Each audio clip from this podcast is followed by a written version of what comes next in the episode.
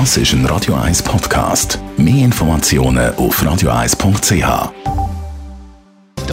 Netto, das Radio 1 Wirtschaftsmagazin für Konsumentinnen und Konsumenten, wird Ihnen präsentiert von Tracker.ch, der weltweit führende Anbieter für mobile Ortungslösungen.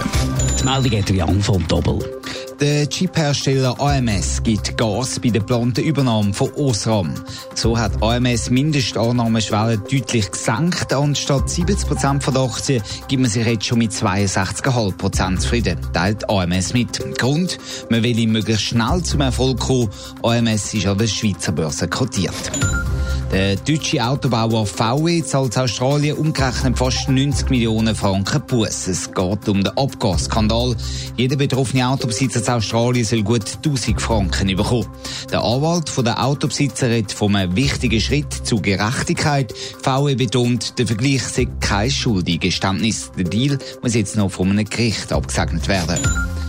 Die britische Handelskammer hat die Wachstumsprognose reduziert. Im nächsten Jahr rechnen sie noch mit einem Wachstum von 0,8 Prozent der britischen Wirtschaft. In dieser Zahl ist ein ungeregelter Brexit aber noch nicht eingerechnet. Zurückgegangen sind Prognosen einerseits wegen der weltweiten Konjunkturschwäche und der Handelsstreitigkeiten, andererseits aber auch, weil der Brexit-Streit Unsicherheiten auslöst. Am Wochenende ist eines der wichtigsten Ölfelder mit Drohnen angegriffen worden, Jan von Doppel. Und das dürfte wahrscheinlich auch für höhere Ölpreise sorgen. Wie sieht es da aktuell aus? Ja, der Ölpreis hat wieder ein Bier ein bisschen abgegeben. Aktuell zahlt man für ein Fass von der Nordseesorte Brent rund 66 Dollar. Das ist zwar gut 10% mehr als noch am Freitag vor dem Drohnenangriff, aber trotzdem nicht mehr ganz so viel wie am Wochenende. Da ist der Ölpreis ja zwischenzeitlich fast explodiert. In einer kürzester Zeit um 20% angestiegen. So einen Kurssprung hat man seit dem Golfkrieg 1992 nicht mehr erlebt. Die rund 66 Dollar, was Fass Öl aktuell kostet, ist das im Jahresvergleich extrem viel?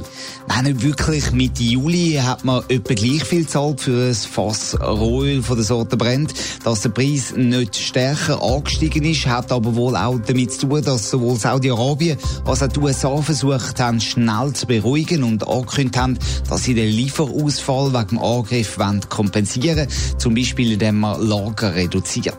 Weil eins ist klar, am steigenden Ölpreis, am stark steigenden Ölpreis hat kaum jemand Freude in der aktuellen heiklen Wirtschaftslage. Auch die Autofahrer die freuen sich auch nicht über hohe Ölpreise, weil der auch das Benzin teurer wird, sollte man jetzt noch schnell tanken.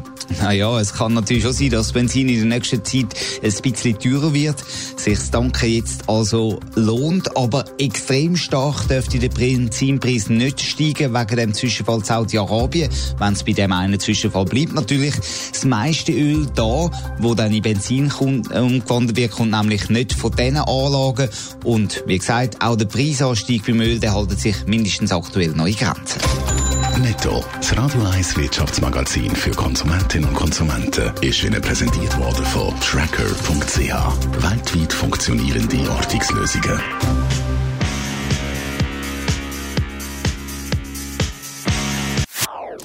Das ist ein Radio 1 Podcast. Mehr Informationen auf radio1.ch.